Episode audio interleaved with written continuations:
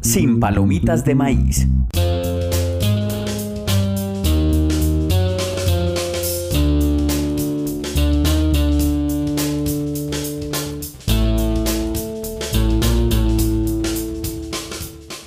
Episodio 17 de Sin Palomitas de Maíz. Volvamos a decir lo que no decíamos. Esto sí nunca lo pensamos. Vamos a llegar al 20 y Eh, Pero este año, ¿qué crees? yo creo que sí, este estamos cerca. Por lo Dios. menos al 20 llegamos de aquí a diciembre, ¿no? Vale, para el 2020, el 20. Bien, puede ser. ¿Qué, qué- qué meta tan pobre hacer? Pero Tres bueno, está- capítulos, eh, estamos. dos en un año, uno tercero para enero, pero bueno. Llegaremos y estamos vivos como podcast. Alza la mano. Juan Felipe, David ¿estás? y Felipe, ¿cómo Estamos están? listos acá en la mesa para hablar de lo que más nos gusta. Una de las cosas que más nos gusta. No, lo que más nos gusta. Ah, sí, serie, sí. lo número uno. Es porque si eso no era en la hoja de vida, no había que poner eso. Es cierto. Y hoy ¿Qué es lo que estamos con un invitado como siempre, Santiago Hernández, arroba Santiago Pájaro. Señores, ¿Cómo, estás? ¿Bien o no? Muy bien. ¿Qué tan serie sos? Estaba abriendo la aplicación de donde llevo las series. Par- Listo, ya, ya respondí. Tengo una aplicación donde llevo las series.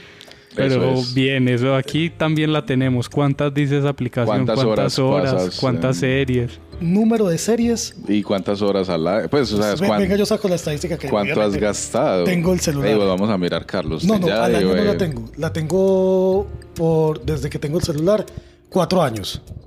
Cuatro años viendo series. 91 series, 2.278 capítulos vistos, Va. Dos meses, 17 días, tres horas. Dos meses, marica. Yo llevo Yo creo un que, que mes. estoy muy estado. Creo que. Santiago me gana ahí por Por, poquito. por poquito. 2.691 capítulos, dos meses, 27 días y 11 horas y Ah, ¿Has visto más, 98 series. más comedia? sí, ¿has he visto más. Más comedia de media, más sitcom de 24 minutos. Exacto. Ahí, ahí está la respuesta. Pero entonces, más capítulos, pero menos horas. Pero de todas maneras, esto es de hace 4 o 5 años. Incluyó, y incluyó series que me vi antes de tener la, la, la aplicación. Es trampa también. Sí. Sí. padres e hijos y a cosas propo- pero ahí. a propósito de, series y de horas, vimos hace poco, esta semana, que Caracol Play subió Padres e Hijos. Una belleza. gratis, o sea, puede Gratis. entrar uno y tan y ver los Puede uno ver, todos, desde no primero. sabemos si todos, pero que dice que se puede ver gratis. 111 capítulos vi en el en Caracol Play. Si alguien quiere ver Padres e Hijos y venir a hablar de ella en este podcast, aquí lo esperamos. Podríamos, podrían hacer un árbol genealógico como en 100 años de soledad. Pero no es necesario. solamente ¿o sí? so- solamente Sí. con Daniela, con los novios de Daniela Franco. No, con los novios. Uf. ellos, ellos Pero Daniela- Ana María se murió y llegaron más esposas. Yo creo que es por el reemplazo de actores por otros para que entiendas que ese es el actor y que no te confundas. No porque hay un ramillaje grande. No, pero bueno, bueno, Daniela sí. de Daniela sí. personajes de familia que quedaron ahí como al lado y que son actores ahora. Y quién Sí, sabe no. si esté completa, pues que 111 capítulos. Yo no son creo, si un, eso un año, más- es Ahora, un Al- año de- alguien va a decir, uy, no, no está el capítulo donde... No sí, sé. porque Seguro- yo... seguro que Y no sí. sigo hasta que el capítulo aparece. Debe ser desde que empezó con Caracol, porque eso lo daban en otro canal y A ver, pasó ¿sí? luego a, Una productora. Sí, claro, Caracol. porque eso empezó en el 93 cuando Y llegaba de, de Canal 1 y el Canal A. Ajá. Que eran puras productoras. Exacto. Y, Y- después en el 98 llegaron Caracol y Caracol RCN. Residentes, ahí pasa, no sé si es en el- exactamente el mismo, pero entonces lo que Caracol puede que los capítulos que están ahí son solo sea cuando ya Ana Los María se malos. murió y llega O los Vicky O sea, con sin sus luces, hijos. sin luz Estela Luengas. Ajá. ¿Y ustedes qué opinan que son fanáticos? ¿Mejor o peor después o antes de ese momento? Yo creo que la televisión privada le trajo otras cosas también. Igual era muy temático, muy familiar. Pero ¿qué hubiera sido del almuerzo de los colombianos, de nosotros? Sin padres, sí. A mí me aburría O- tremendamente. O si las novelas de Nelly Moreno Sí. a las 12 de Jorge Barón. Digo que también un poco Padres e Hijos estaba pensando que fue como el, el método a tres cámaras, grabado televisivo de industria, que se ponchaba rápido. Hay una escena tan, tan, tan, se ponchaba también. Fue una escuela, además de actores, de productores de Es que rápido. De, Capítulo diarios. que luego esta gente está ahora en Telemundo, en Televisa, haciendo novelas como locos para Soap Miami. ópera. Sí, La eso de- es. La, la Esa es nuestra. famosísima, la gringa, la de que hablan en todo lado. de- la, la que, la que le han sacado parodia en, hasta en Friends. Joe Triviani hacía un trabajo de esos. 40 años haciendo lo mismo. Epa. 40 años sacando capítulos de, de la misma trama y vuelven y reviven y hacen de todo. Sí, yo me la gozo, yo alzo la mano y digo que no me gusta, pero ahí está Play para que, para que se lo vean. sí. Ya saben, en Caracol Play entran y la ven ahí. Entonces, así empezamos con esta invitación, el episodio 17 de Sin Palomitas de Maíz. ¿Qué vamos a escuchar? La- el intro de Pan. Sin palomitas de maíz. Y ahora, antes de empezar el episodio, Santiago proponía un tema que he también leído sobre eh, ello hace poco. Y aquí tengo un titular de un blog que sigo que dice: Netflix acabará emite- emitiendo series semana a semana. Y el titular aparece porque Disney ya contó que su estrategia va a ser algunas series va a lanzar unos cuantos capítulos y otras las va a emitir como semanalmente. Y Apple, que también presentó su servicio esta semana que grabamos este podcast, también avisó que van a hacer eso mismo, que van a lanzar unos cuantos capítulos, tres capítulos y el resto semana a semana. ¿Por qué pasa eso? Porque pues eh, desde el mercadeo también se han dado cuenta que lo que hace Netflix puede ser muy gratificante para el usuario, pero le baja mucho la conversación a las series a- Durante la Sí, semana. no, no durante la semana, durante el tiempo que se emitan, porque no pasa como el fenómeno que sucedía semana a semana con Game of Thrones y O con, las otras series sí, o con otras que series siempre era semanalmente en televisión. sino que se pierden. Hace poco leía un, un post de En El País, creo, un bloguero de, de series, sí, que hablaba de que, al- Jiménez. que alguien le contara el final de Orange is the New Black, que le hablaran de la última temporada, porque para él pasó como un- una cosa de una noticia de un día que se pierde. Entonces, no sé, la pregunta es, ¿ustedes cuál prefieren? ¿Ver esa forma de la maratón, el binge watch o semana a semana como lo hemos hecho muchas veces? Santiago. Yo me quedo semana a semana y eso que ahorita teniendo Netflix, soy de los que veo un capítulo hoy y si tengo una oportunidad de ver un segundo capítulo, me voy a otra serie. No haces maratón, no, te maratón. metes. No hago maratón y, y- y es, y es también algo muy romántico y es del enamorarme de los personajes. Eh, hoy me vi Stranger Things hace, ¿qué fue? Un mes, un mes y medio. ¿Y cómo es? ¿Se acuerda de la historia? Nadie se acuerda de la historia. Nadie, uno sí se acuerda de momentos, de situaciones, de lugares, de Dustin cantando la canción de La historia sin fin, pero se queda en eso, en lo anecdótico. Uno no se enamora de los personajes. Uno trata de decir cuatro personajes de Stranger Things y no los dice. Y si los dice, tiene que pensarlo mucho. Yo creo que de romanticismo de haber visto Los Soprano, The Wire, Oz, Deadwood, Mad Men, 24. Breaking Bad, de eso de esperar cada ocho días, de enamorarse de los personajes, de llevar como esa vida junto a ellos, me ha, me ha llevado primero a alargar las series. No me quiero ver Hunter de una sola tacada, sino quiero esperar a ver qué pasa con Holden Ford, con Bill Tench, un par de semanitas. Pero en ese caso, por ejemplo, es difícil porque la gente que está hablando de la serie ya, ya está spoileando en Eh, redes. es- es que, es que hay que luchar también. en- son en dos redes, lados. Hay, hay que, hay que borrarlo. Hay que borrarlo. Un tipo que tire spoilers. Obviamente, estamos ante la nueva urbanidad de Carreño de las series, donde cuándo es spoiler, cuánto debo esperar, cuánto no. Sí, obviamente, pues hay una nueva dinámica. Pero yo creo que, en mi caso, yo me quedo con cada ocho días. Además, va a pasar algo que, que, que se le viene y que lo va a traer Disney a colación, y es que no todos son series. Y se vienen los realities. ¿Y cómo vas a poner un reality? Un reality muy bueno en Netflix que es, creo que en español se llama como La Gran Mesa o La Gran Cocina, donde son chef recontra top y que cada capítulo sacan uno. Es un reality. Se pierde ahí Se el- pierde la- el ánimo. Y creo que Netflix, no en Latinoamérica, sino en Estados Unidos o en Europa, ya tiene un par de series originales o realities originales donde los está sacando cada ocho días, originales.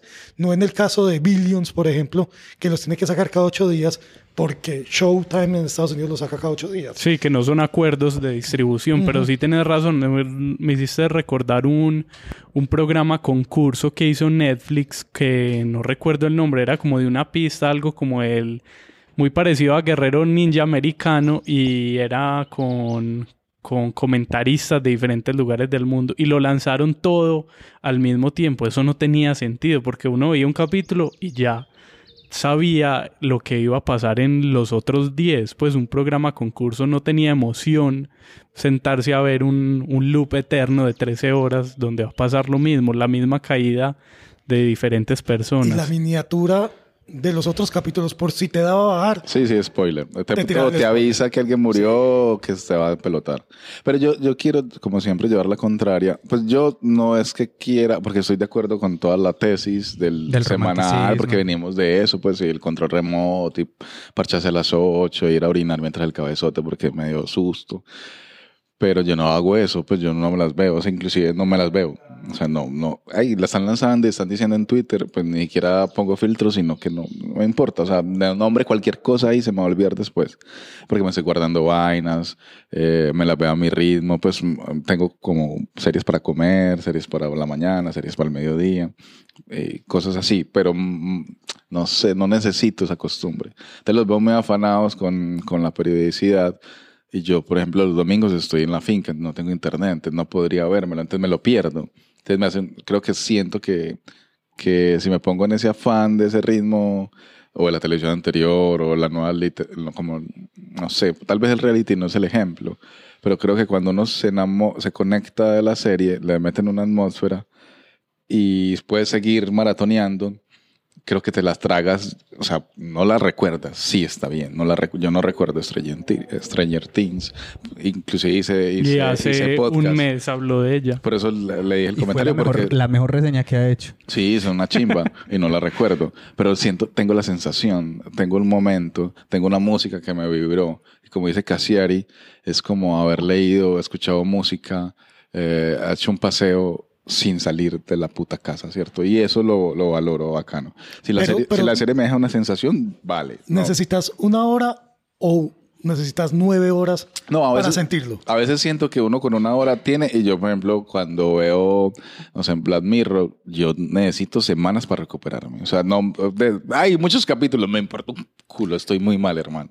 Bien, Pero- hay dos cosas ahí también para tener en cuenta la maratón, que la maratón también, por ejemplo, hace 10, 15 años estaban dando una serie y ya iba en la segunda temporada, entonces gente que no se vio la primera temporada, vamos a ponerle todos los capítulos todo el día para que se puedan enganchar a la segunda temporada. Entonces la maratón también le sirve a la gente que no alcanza a llegar capítulo a capítulo para que se desatrase en un día, en dos, en tres, en cuatro, en cinco. Pero también está lo bacano del romanticismo, del esperar la serie con una, pues como una parafernalia alrededor. Bueno, No, y hablar de la serie, claro. Hablar en la semana, eso es muy chimba. Y también es muy poderoso que, porque la televisión nos tenía acostumbrado a eso, algunos capítulos de Netflix, en HBO también pasa con casi todas sus series que van lanzando cada ocho días porque igual ellos tienen su, su cable y Son su televisión. televisión. Pero creo que la maratón es Bueno. importante para eso, para uno recuperarse de series, para la tusa, por ejemplo, cuando vos estás aburridísimo, marica, me cualquier cosa, entonces voy a el insomnio también, voy a empezar a ver esta gente- serie y me pego. Esa maratón viene mucho Eh, de, de, de esos, bueno, Fox, Sony, que soltaba los viernes, sábado, maratón. Friends, Pero hay eh, una cosa series que una señora de monólogos, que monólogos, televisión local, también le meten repeticiones, eh, inclusive todo el día, se lo ven. que la señora se dormía y en su insomnio loop de vida, olvida se le levantaba y estaban ahí diciendo chistes y ella estaba, se volvía a dormir tranquila. Porque realmente es como la ocupación multimedial ahora de, de consumo de datos, de información. Nunca hemos estado tan informados, nunca, nunca. Nunca habíamos visto tanta basura y tanta cosa buena. Pero nunca habíamos también estado, todo lo contrario, tan enfermos, tan perdidos políticamente. Entonces creo que la, res- la respuesta es, viene de la anterior pero no creo que deberían ser todas las series lanzadas ni cada ocho días, porque se pierde lo, lo que hemos conseguido con maratones. Bueno, no sé, pues siento que no todas las series. Y, y hay días especiales para maratón, pues como puede ser la, la, la madrugada, los domingos, por ejemplo. Hay gente Claro, que días. pucha, tan, o- pero puede ser lo que hace Santi, que Cambia. es película, una serie, otra cosa, un librito, no quedarse. Pero el domingo, por ejemplo, es un día perfecto para usted tirarse ahí a ver una serie, desatrasarse, ve, no me he visto cualquier serie que estén, que sean muchos capítulos y me la voy a ver de tacada. Pero ¿cuál es la necesidad? Que es Twitter reviente con, con temas. Que haya conversación, eso es lo que Pero, estamos... pero ahí hay un harakiri desde el mercadeo. Yo hoy lanzo una camiseta de Stranger y no va a pegar duro. Yo tenía a Game of Thrones durante ocho años lanzando camisetas en cualquier momento del año y se me iban a vender. Yo hoy lanzo una camiseta de qué sé yo, algo que haya pegado duro en Netflix en, en abril, en mayo. Elite, no sé qué. qué- No, algo hace cuatro meses, ni siquiera nos acordamos. Sí, ya no. ¿Cuál fue el éxito de You Netflix? fue el éxito, Sí, por sí, sí, ejemplo, por desde comienzo de año. lanzas You. una camiseta hoy, lanzas una un mug, cualquier cosa y no se te va a vender. En cambio, lanzas algo de lo que pasa cada, de lo que lanza HBO cada ocho días, vámonos al más simple Game of Thrones y se va a vender. Claro, va a Yo estar veo- vivo no ahí. sé cuánto tiempo, poquito, pero Juanes decía, es mejor ahora el mundo en un podcast, eh, decía, yo lanzo una canción, un single cada tanto, no un álbum entero, porque me encerraba, no veía el mundo un año y volví a salir y ya el mundo había cambiado y no sé si funcionó la canción. Tiro una, voy de gira, tiro la otra, voy de gira y sé si funcionan. Entonces tal vez los creadores si lanzan y van teniendo el feedback en la segunda temporada, como no la lanzaron en- de todo, ya se puede escribir como a filigrana, como, como respondiendo a lo O que... al revés, Uh, ¿qué- qué? que termine, terminen Conf- los escritores dándole gusto a lo que terminaron haciendo Se enloquecen, pues, en, sí. los, en la- los aficionados y no lo que tenían en la cabeza. Sí, yo estoy en... Porque uno de la hora la debería hacer sin el feedback, ¿cierto? Como cuando uno en, en- en televisión tira el, tira el cassette y no sabe que la gente está sonriendo. No, pues uno dice, ahí salió bueno de cero a fin. Pero, pero también un poco se enloquece el sí, los, los creadores. Yo digo que es, es eso, pues puedes tener el feedback como lo hacía con Betty, desalárguela, todas cosas de efectos. Le, le- le doy más importancia a ciertos personajes que está atraccionando. Va subiendo. Le bajo a unos. Pero usted sabe que la gente siempre vota pues por Judas, ¿sí me entiende? Entonces Sí, se sí. equivoca, entonces no sé. Hace poco empezó a votar. Antes éramos felices con todos con Jesús. A mí me funcionó como siguiendo con el tema una cosa híbrida. Por ejemplo, esta semana pensaba que volví a empezar Breaking Bad para repetirla, para, prepararme para la película. que cuando empecé a ver Breaking Bad vi las primeras dos temporadas en maratón. Porque y ya, ya había después, empezado. Sí, y ya después pasé al, al modo semanal y así me pasó con muchas series, con Game of Thrones también. Y creo que también es que tener una maratón al principio, que es lo que, por ejemplo, lo que hace Hulu, que lanza tres capítulos, entonces ya te tiene enganchado, ya estás ahí, ya picaste, tenés que seguir semana a semana consumiendo. También es otro, otro método como híbrido que creo que también puede funcionar y que hacia allá va, porque eh, Apple, que les decía esta semana, dijo que lo iba a hacer también así, como con ese modelo. Es que es como los libros. Hay libros que vos, par, empezás a leer y, marica, vos no puedes parar. Te lo terminas y te lo devoras, no sé, en, un día. Paras a dormir y eso que... Pero hay días que los libros siguen, la lectura sigue porque está muy chimba. Entonces creo que la maratón también le apunta a eso. Como que sigue el otro capítulo. Ay, yo quiero el otro, yo quiero el otro, yo quiero el otro. Más que por estar como en el... Viendo lo que es, sino por desatrasarse o porque el capítulo de verdad lo engancha y quiere ver el otro adictivamente. Pero pasa con series como Black Mirror, que lo deja mal uno un capítulo y, y no, o, o con Breaking Bad también, que uno no es capaz de seguir el otro inmediatamente, sino que tiene que esperar unos días, reposar la mente, el corazón y la vida para poder seguir con la serie. Que también Hay, pasa hay eso. algo que las series cambiaron con el modelo Netflix y es precisamente esa necesidad de dejarte en punta. Eso no se veía en las series de antes. El famoso cliffhanger que es te doy al final del capítulo, tengo una curva en el capítulo donde te muestro todo, llegando al 70-80% del capítulo, te resuelvo, supuestamente vuelvo a bajar, pero en las últimas dos escenas te hago, Y te te conecto de alguna manera para que vos digas, Tengo que seguir. Tengo que... Sí. Es- es- ese es un modelo. God es- Ese es un modelo Netflix. Ese es el modelo Netflix.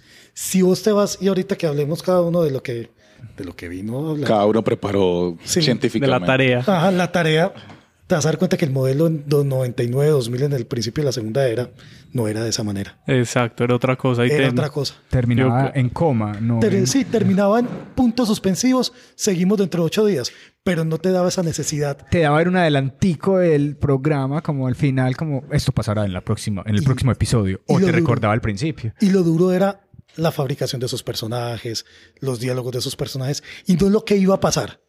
Vos ya estabas enganchado con Jimmy McNulty, estabas enganchado con Tony Soprano, con Walter White, con Sawyer, el de Lost, pero no estabas enganchado con lo que iba a pasar. Que eso sí es el modelo Netflix. Yo creo que hay otro tema para conversar, pero sí tiene toda la razón. Hace poco incluso veía 13 Reasons Why en Netflix y está construido así. Cada capítulo tiene un cliffhanger al final. Pero ahí dejamos el tema y empezamos ahora con la ruleta a ver quién va a cumplir con la tarea. ¿Quién es el primero en jugar? Con el patrocinio de Netflix, esta ruleta.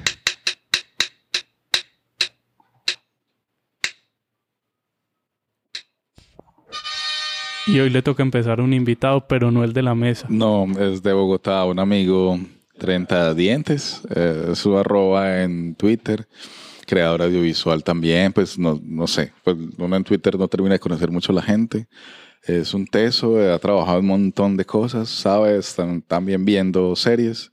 Y nada, como a todos les digo, si me mandan un audiocito y me mando un audio de, usted que sabe De Left Lovers, una serie de HBO que tuvo su última temporada el año pasado. Hola, mi nombre es Elder Manuel y estoy aquí para eh, reseñar una serie muy especial llamada The Leftovers.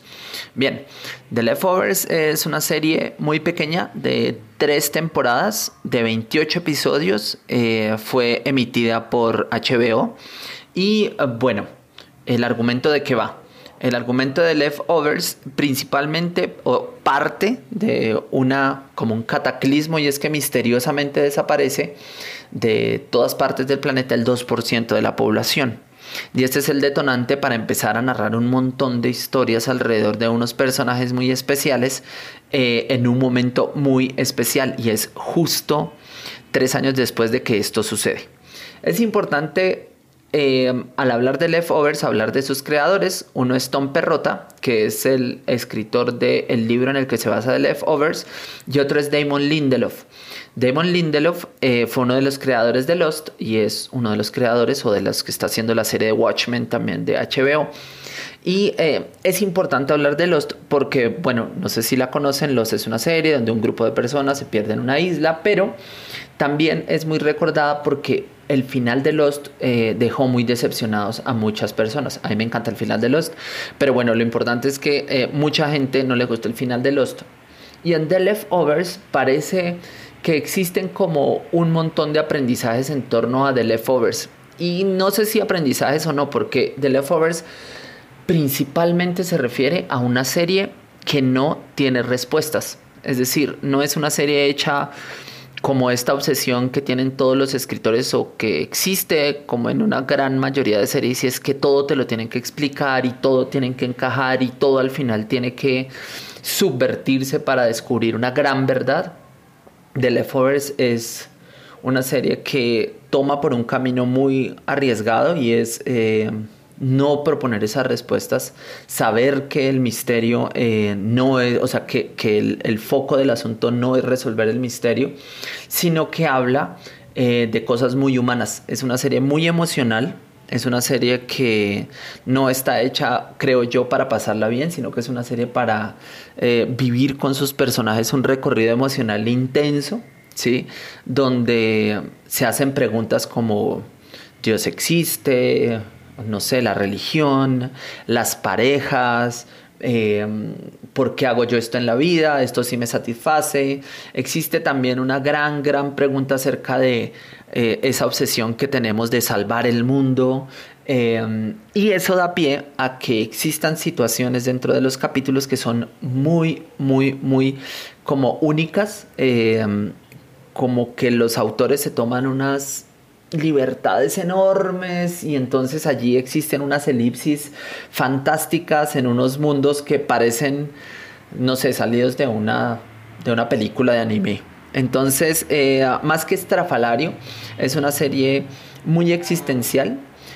Para mí es como muy necesaria. También las actuaciones son de primera. El montaje es de primera. Es una serie muy chiquita, como les digo.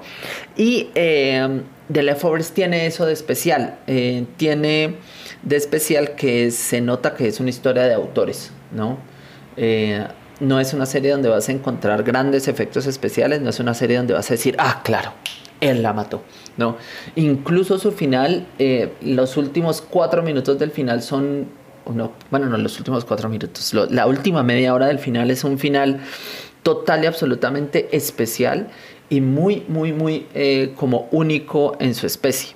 Eh, entonces, pues nada, quería hablar de Leftovers porque me parece una gran oportunidad para, para descubrir otros derroteros de la narración, que no son estas mismas eh, avenidas que ha construido las, las empresas productoras de contenido, no es ah, superhéroes, ni es los grandes mafiosos, ni es...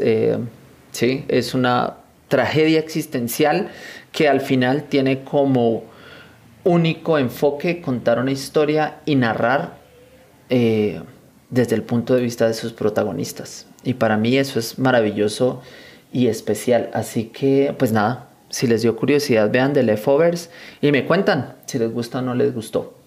Eh, nada, un saludo y que la pasen bien. Sin palomitas de maíz. Elder, Elder de Bogotá. No, bien, no sé. Pues le gusta el final de los.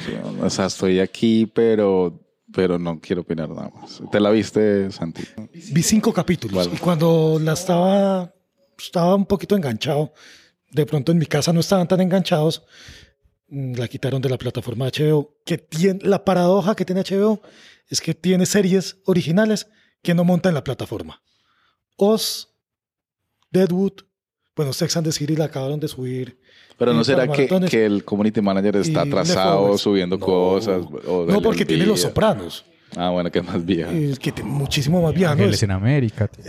y tiene, y por ejemplo. Six Feet Under también está ahí. Big Love. Están, o sea, hay viejas. Y Leftovers fue una decisión de bajarla. Sí, Ahora, me imagino que hay negociaciones por detrás. Y es una serie reciente, pues no es. Durante tantos años pueden emitir la serie. y hay series por ejemplo, Spawn no, no está, la de McFarlane. Y hay series que se ven en Estados Unidos y aquí no se ven nunca, ni siquiera en, el Go. Entonces, no sé, tiene. Sí, de acuerdos. O... Pero ahí está, The Leftovers. Ahora estaba pronunciando mal, pero la búsquela en su plataforma de piratería más cercana, que la encuentra seguro. Y ahora es el turno para Siempre arranca, weón. Siempre. Llevo una, una racha hace unos cuantos episodios. Yo quiero quiero contarles algo. Siempre les quiero contar algo. Sí, claro, y no para participar. No, hace poco eh, reactivé mi suscripción a Amazon Prime Video. Yo la tuve un tiempo, como cuando llegaron a Colombia y la ensayé la plataforma, empecé a ver unas cuantas series y en algún punto ya les contaré por qué la dejé de pagar y hace poco la retomé y ya he visto varias series ahí de las que espero hablar en los próximos episodios. Un año. Sí, un año, por lo menos hasta el, ese capítulo 20 creo que tengo series de Amazon.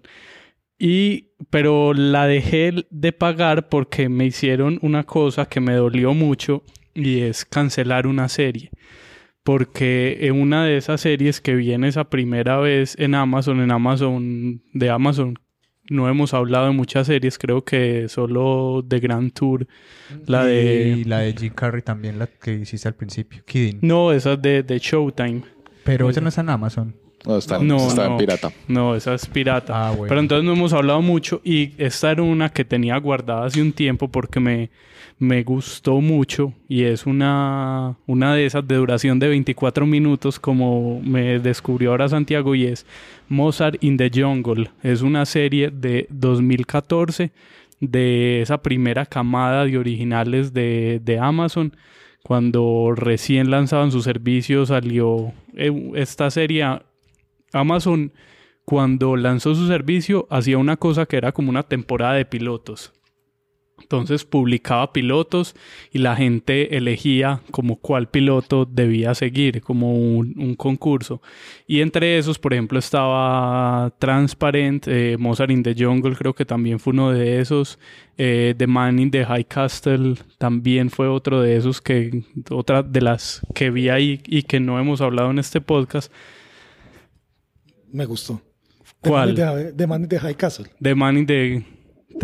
Tiene las distopías siempre tendrán un lugar especial en mi corazón. Esa es bien particular y no sé por qué no hemos hablado, y es- pero les he contado que es sobre qué hubiera pasado si Estados Unidos y los aliados perdieran la Segunda Guerra Mundial, si el- pues, la Alemania nazi y Japón la hubiera ganado. Y no Las qué pasa si la pierden, sino cómo se reparten Estados Unidos. Exacto, cómo hubiera ¿Y cómo sido es Estados eh, Unidos? posterior a la guerra, pues la época después Los de la Estados guerra. Unidos del Pacífico y el Reich estadounidense. Bien curiosa, está ahí en, en Amazon y Es Si libro. si nos fue, Sí. mal, Es un con, libro. nos- No fue mal libro. con el virrey, con los virreinatos, ahora un rey. En fin, qué divertido. Y esta Mozart in the Jungle también es basada en un libro, está basado en un libro que se llama Mozart in the Jungle, Sex, Drugs and Classical Music. Y tiene que ver sobre música clásica y como la vida de una orquesta de música clásica en la actualidad. Entonces esta serie sigue a dos personajes, un principal que interpreta a Gael García Bernal que se llama Rodrigo de Sousa es el personaje. Algunos dicen que está inspirado ahí como en Gustavo Dudamel. Yo lo pongo en duda porque pues es- simplemente es porque también es latinoamericano y director de orquesta. Pero es una serie muy divertida, es una serie de cuatro temporadas, de capítulos de entre 26 y 30 minutos de duración. Y, y es, esa serie me enamoró a mí cuando la vi porque yo la empezaba a ver y decía, no quiero que esto se acabe, como que la, la tasaba mucho porque los personajes son encantadores todos. Uno es, uno de los principales, como les digo, el de Gael, que se llama Rodrigo, y el otro es un personaje femenino que es una oboísta, creo que sí, que to- toca oboe, pues, y es una, una aspirante a, a que quiere tocar en la Orquesta Filarmónica de Nueva York, que es en la ciudad que se desarrolla la, la serie, y a donde llega este Rodrigo, que es el director de orquesta, a reemplazar a un, a un director que va de salida. Entonces están haciendo como un cambio importante en la orquesta, buscando como un relevo y un asunto como de marca importante. Y invitan a, pues se retira el director antiguo y llega uno nuevo que es, eh, que es Rodrigo. Y paralelo a esa llegada a él y la transición y como el choque que causa también por sus raíces, por su, por ser latino, como por todo el choque y la innovación que trae con la música, vemos el otro personaje que se llama Hailey Rutledge y es esta oboísta que quiere llegar a tocar en la orquesta y que pues es- le da clases a niños, toca obras en Broadway. Entonces conocemos como todo ese proceso de ella para llegar a la orquesta, cómo se conoce con Rodrigo. Finalmente es una historia muy chiquita porque que es una historia de amor muy divertida, como del contexto de uno conocer lo que pasa en la música clásica, pero las formas y como el contenedor que usó esta gente para hacer esta serie es lo que me cautivó a mí porque tiene cosas capítulos muy absurdos. Recuerdo uno, por ejemplo, en el que van a, a presentarse a una cárcel y todo el capítulo es grabado como con una handicam, como si hubiera sido un registro de, de un, un espectador más. Tienen también en cada temporada, a partir de la segunda, como viajes a diferentes lugares. En la segunda temporada viajan a México, como la, la donde habita, pues de donde viene Rodrigo, el director. En la, en la tercera van a Venecia y en la cuarta van a Japón. Y en cada temporada, cada viaje también es como un descubrimiento a partir de la música. Y, Y, en porque cada viaje hay que llevar toda esa callada. Pues le acá- llegaron, llevan toda la orquesta, hay que ponerlos a, a tocar en Y diferentes esa fue la que lugares. cancelaron. Esa fue la que Pues cancelaron. marica, ahí No, está pero la razón, weón. Se gastaron toda la plata yendo a Japón, Es a Venecia. muy lamentable. No, y, y cada viaje tiene como su sabor diferente porque Rodrigo, que es el personal director de orquesta, tiene como una kinestesia muy especial con la música. Entonces él, por ejemplo, tiene un problema, una frustración con algo de su trabajo y, y a Mozart, se le aparece Mozart y habla con él, o Beethoven, pues como los grandes compositores de la música están ahí presentes y además la serie fue muy cercana mientras se producía como con gente del mundo de la música, entonces se podía ver a personajes de la música como el mismo Dudamel, como eh, un violinista muy importante que se llama Joshua Bell, creo. Está hace un cameo también en la primera en la primera temporada. Qué pereza controlar a músicos en un cameo para que pare ahí como de malucos. Hermano. Es No, pero me pero, la- mucho. pero por- lo lleva uno por el mundo de la música clásica y la Claro. hace como de verdad, como rockstars. Para hablar de la serie, hice el ejercicio de anoche verme el piloto nuevamente y tiene pues como guiños muy, muy curiosos desde el primer, desde ese primer episodio, como que le, le ponen a uno la música, la música clásica muy cercana y lo traen a uno como a la, a ese mundo que uno ve como muy, muy culto, muy fino, que todas las mucho canciones protocolo. le suenan igual. O sea, Exacto. yo decía, eh, pues que tengo un músico aquí en la casa creativa, que es amigo mío y muchos estuvieron en la escuela de música del pueblo. Qué pena ruralizar esto, pero, pero era cierto, pues, y me regañé y me dijo, venga a los conciertos.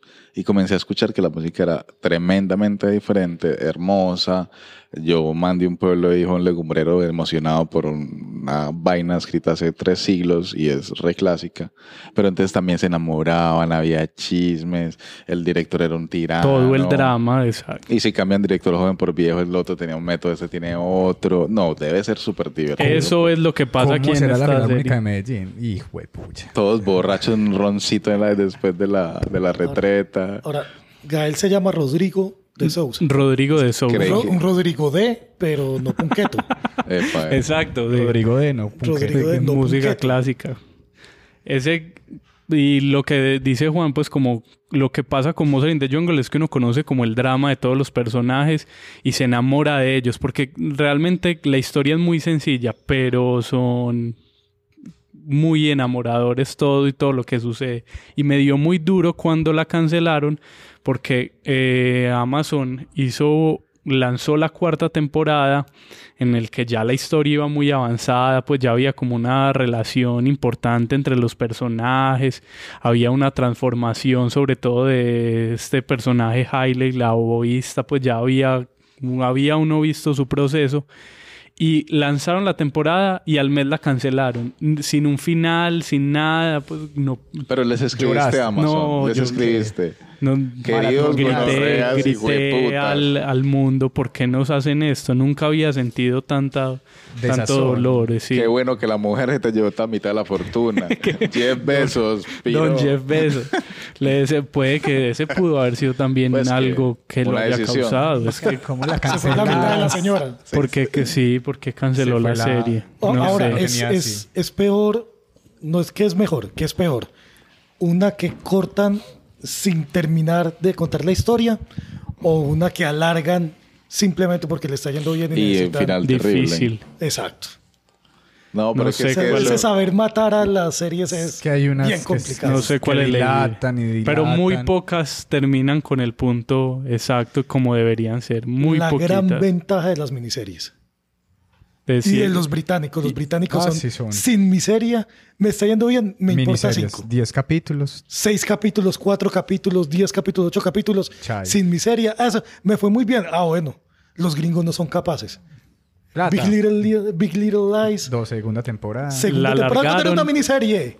Era una miniserie. y Pero escucharon a la gente de Twitter. Es que Claro, es es- es que el la voz del problema- pueblo. Es que ese, es- ese ese es el problema de lo que hablábamos al inicio. Y para terminar, dos, un, un dato eh, adicional viendo la camisa de Santiago. La, esta serie Mozart in the Jungle fue creada y algunos capítulos escritos y dirigidos por Roman Coppola, hijo de, de Francis Ford Coppola. Y, eh, y pues empecé recomendándola diciendo que es una serie cancelada, pero pues no tiene un final claro, pero si le gusta un no es, es una serie muy tranquila, muy fácil de ver, Si le gusta una serie sin sí, final. si le gusta sin final y si no tiene como necesita implicarse vale emocionalmente mucho ahí. con la serie, la puede ver tranquilamente. Son 40 capítulos, 10 por temporada, de 30 minutos y completamente recomendada si quiere saber ese mundo de la música clásica y enamorarse de una orquesta completa. Entonces nos vamos con el tráiler de Mozart in the Jungle de la primera temporada y de verdad recomendadísima. Y Amazon, trataré de perdonarte. Pues ya pagaste 9 dólares. 3 dólares. tres. Can Rodriguez always come out to play? No, no, they'll stay in. Ah.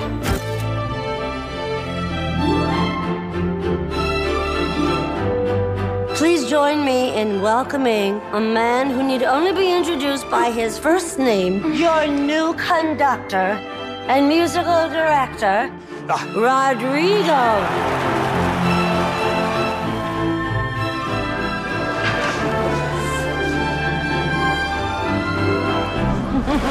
Does he also do children's parties? I think he's amazing. Hear the hair? I like it. It's playful. I like your tattoo. In this one. We hired Rodrigo to bring new ideas, a youthful point of view. What next? Bring a pet to the symphony day. Rodrigo has said, and I quote, the New York Symphony is a dead, irrelevant corpse. Is this just going to be all about Rodrigo? The first violin played sharp 17 times in the first movement alone, and we weren't able to perceive Tchaikovsky's desired dynamic shift from bars 27 to 34. Changes will be made. I thought I knew every oboist in town. I'm Cynthia. Cynthia Taylor, I know you're second cello in the New York Symphony. You're really good. Thank you. All I spend my time doing is like figuring out how to make money, and none of it is about the art. I don't care what the hell you're doing right now. Drop it and get over to the Symphony Hall. Rodrigo is holding auditions. You didn't hear it from me. I saw you.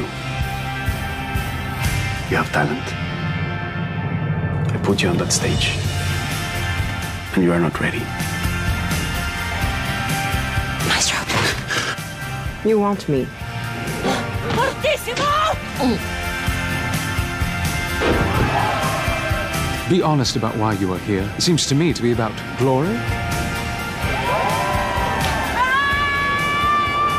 She plays with blood. The heir to the throne must always kill the king.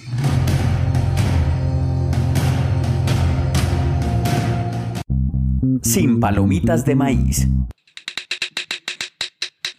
Y después de Mozart in the Jungle, es el turno para.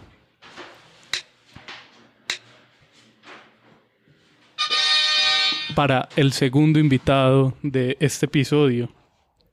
Santiago, su turno. ¿Qué tarea trajo para hablar hoy? Yo soy un señor de muchos años, entonces, así sea un podcast que nadie me ve, me traje la camiseta precisamente. No es de la serie, Ajá. pero sí tiene a uno de sus personajes. Tony Soprano, Anthony Soprano. Está por acá en la camiseta en el lado izquierdo, junto a Don Vito Corleone, frente a Joe Pesci de Casino. Un a- mosaico de Un poquito de importantes mafiosos. Montana. Sí, importantes mafiosos de la ficción. Está Scarface, Tony, El Padrino, Casino, Godfellas y Los Sopranos. Todos buenos muchachos. Mire, y, y de ahí parte, y de ahí parte algo que, obviamente, estoy hablando de Los Sopranos, serie entre 1999 y 2005, seis temporadas, HBO, y que dicen que es la serie que dio el pie a la segunda era dorada de la televisión en Estados Unidos. Eso es discutible, si de pronto hubo X-Files fue un poco antes, si logró, si la sitcom que había antes, Seinfeld, Friends y todo lo que vino después hacían parte de ese boom, pero definitivamente la entrada de HBO haciendo contenido pensado solamente en series, no fue la primera, la primera fue Oz, que duró, que empezó en el 97, pero en el 99 empezó como ese, esa época dorada que hoy supuestamente seguimos viviendo, aunque muchos la han dividido y con Netflix Sí, ya hoy dicen que vamos en la tercera, ya. Exacto. Pero es Los Soprano. Elegí Los Soprano Primero porque Los Sopranos nos dio la posibilidad de sentir empatía con un malo. Algo que era imposible. Tal vez el primero. El de- primer antihéroe de la televisión. O sea, una Está- gonorrea y nos enamoramos de él. Y, y estaba bien. Primero porque no había nadie bueno. Partamos que Los Soprano no Ni la esposa de ninguno. es no, nadie. Nadie, nadie, nadie. Ni el hijo, nadie. Estábamos acostumbrados que había un bueno y un malo.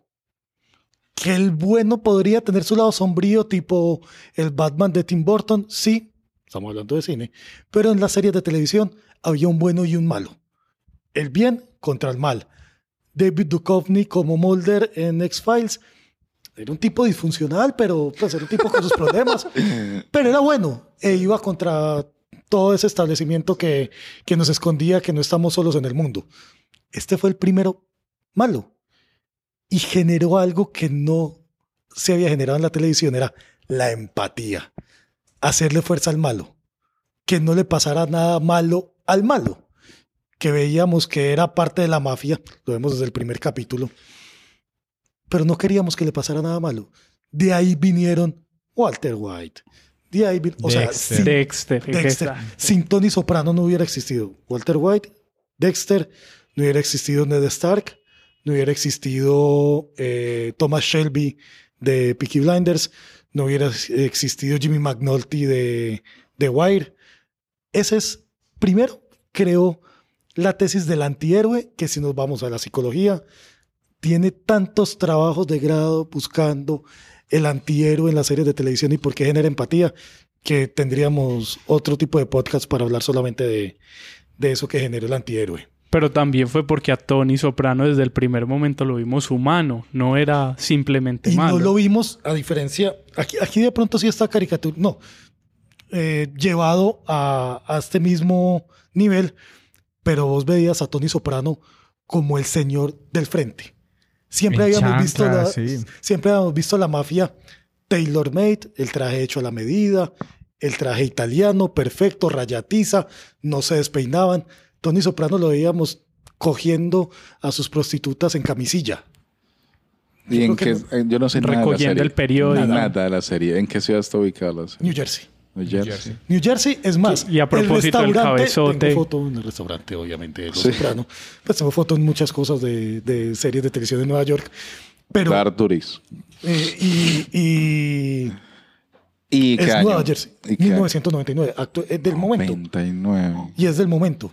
Pero es igual- momento y es basado en dos familias de la. Las cinco familias de la mafia Sí. de Nueva York de toda la vida.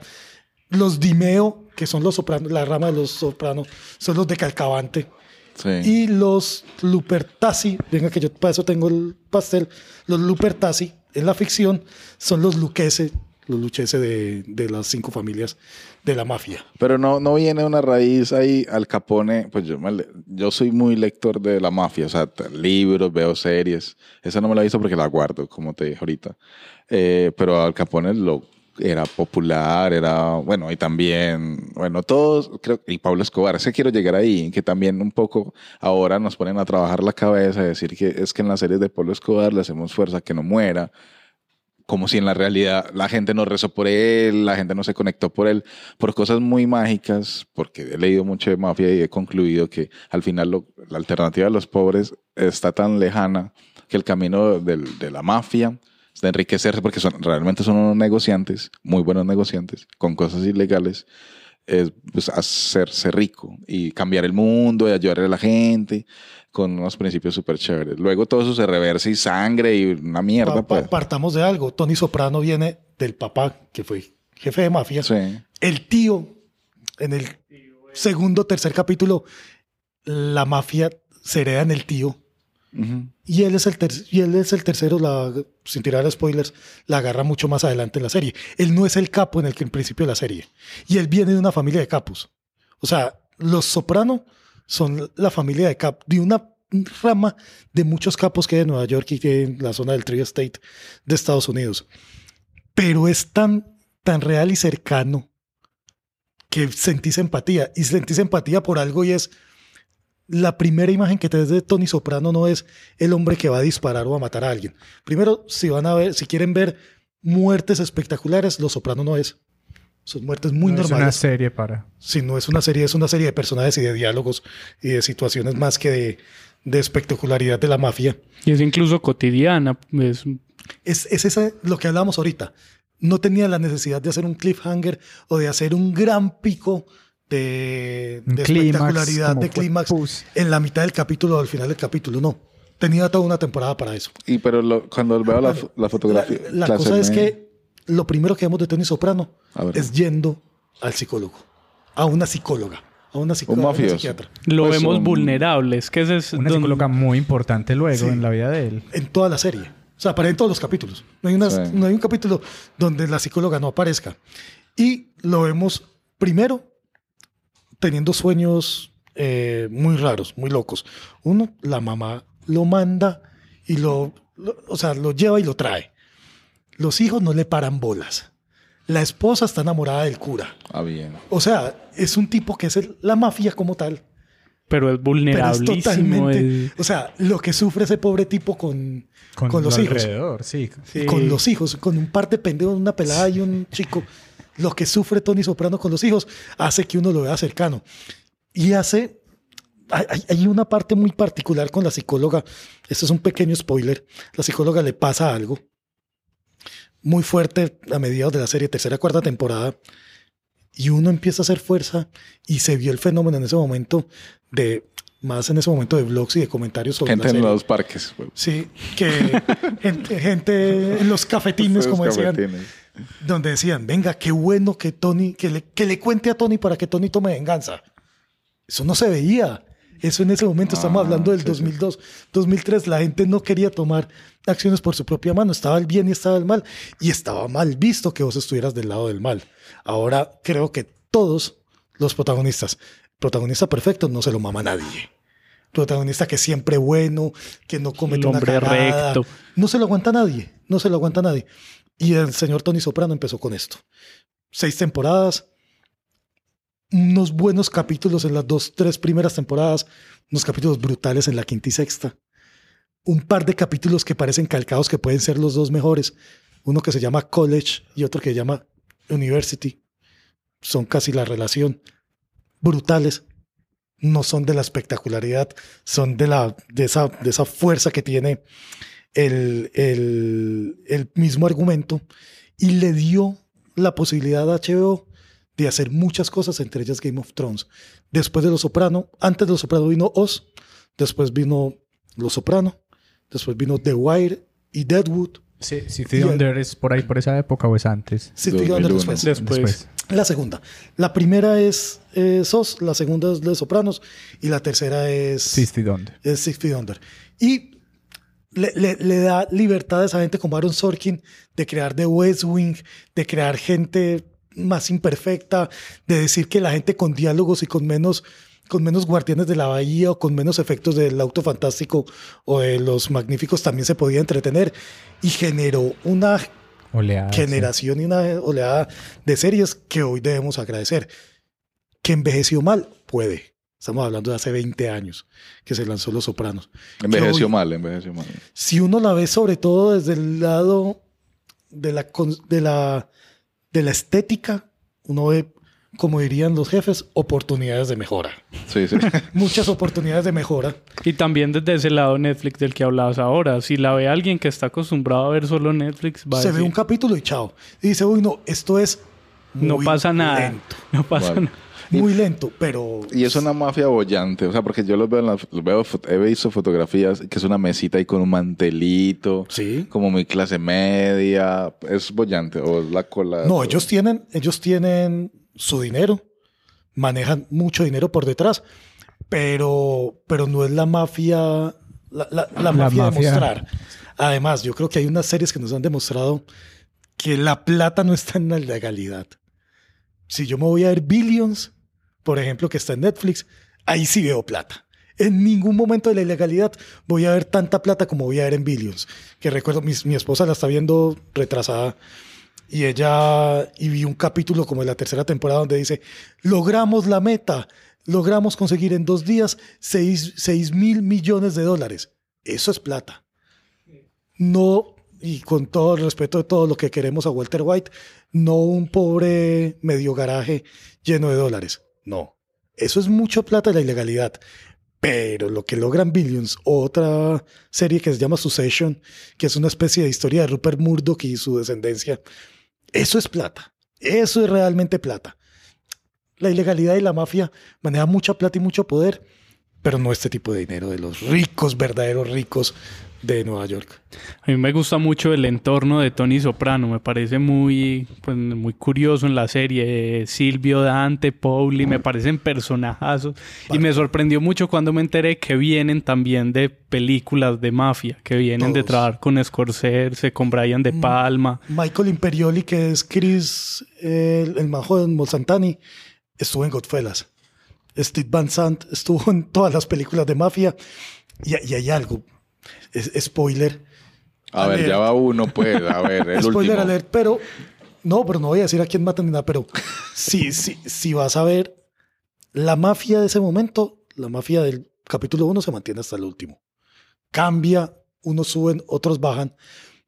Y tiene una particularidad que no vemos en todas las series. Los tres protagonistas o los dos protagonistas o los tres de la mafia son los mejores personajes. Si te vas a Lost, los dos protagonistas no son los mejores personajes. Si te vas, esto es una herejía casi, si te vas a Breaking Bad, Walter es un personaje del carajo y Aaron y Aaron Pickman es un personaje, eh, Jesse, Jesse Pinkman, Pinkman. es un personaje del carajo, pero la gente se queda mucho con Saul Goodman, Por eso tienes, con Mike Mertraut, tiene con serie. Gus Fring. En este caso, Los Soprano, no hay nadie por encima de Tony Soprano como personaje. Pauli, Seal, eh, Big Pussy, eh, Chris, todos ellos, Steve Buscemi, que, que entra por allá como en la cuarta temporada, solamente dura una temporada, Joey Pantoliano, que también entra en un par de temporadas, gente de la mafia, pero ninguno es Tony Soprano.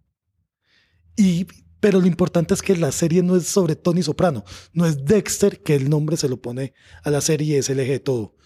Los Soprano, el entorno de Tony Soprano, pero no hay nadie más que, Sony- que Tony Soprano. ¿Y Es- que, y que es aprende, pues, qué le queda en el alma a uno cruzado? ¿Cuál- cuál Le es? queda un final que uno dice. Le, le voy a decir algo. Si usted se mete ahora en internet, todavía hay gente debatiendo qué pasó con el final.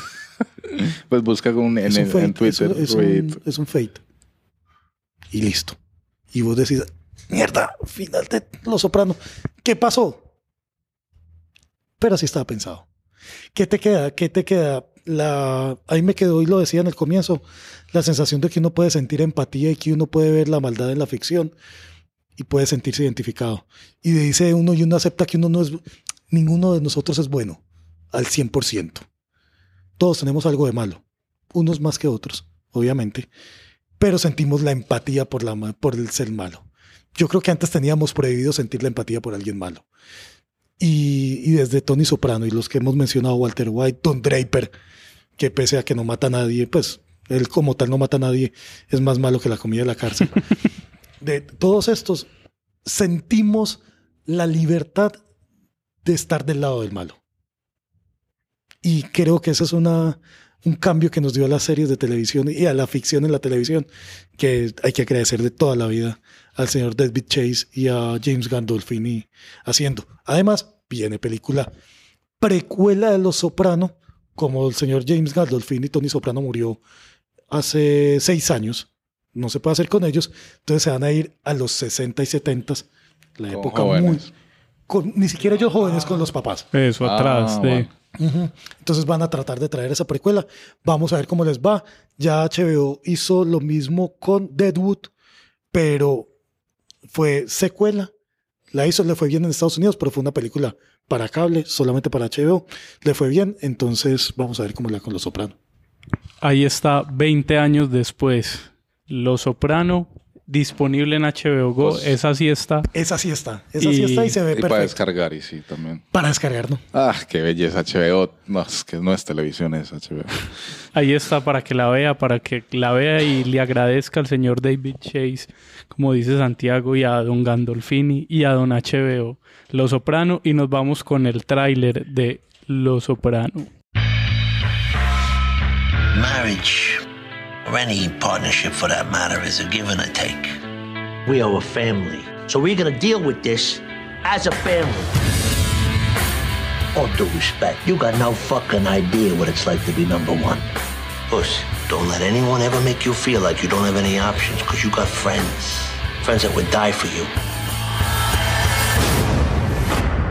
Any thoughts at all on why you blacked out? I don't know. Stress, maybe. Is everybody in my life bananas or what? I got problems at work. I got problems at home. Oh, for you. Kill me now.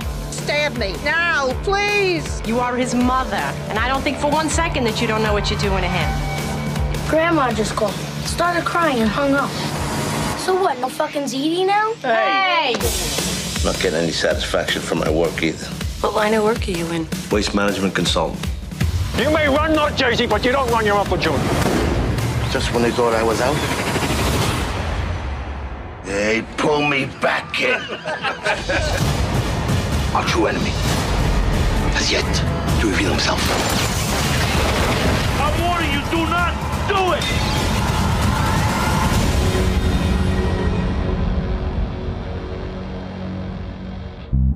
Sin palomitas de maíz. Y ahora dos opciones más en la ruleta. Dos de la casa, Felipe y Juan David. Una guerra a muerte Una- donde el final será Pipe, creo que va. Felipe, es el ganador. Por favor, algo de HBO. No, venimos- Felipe la traición barriendo.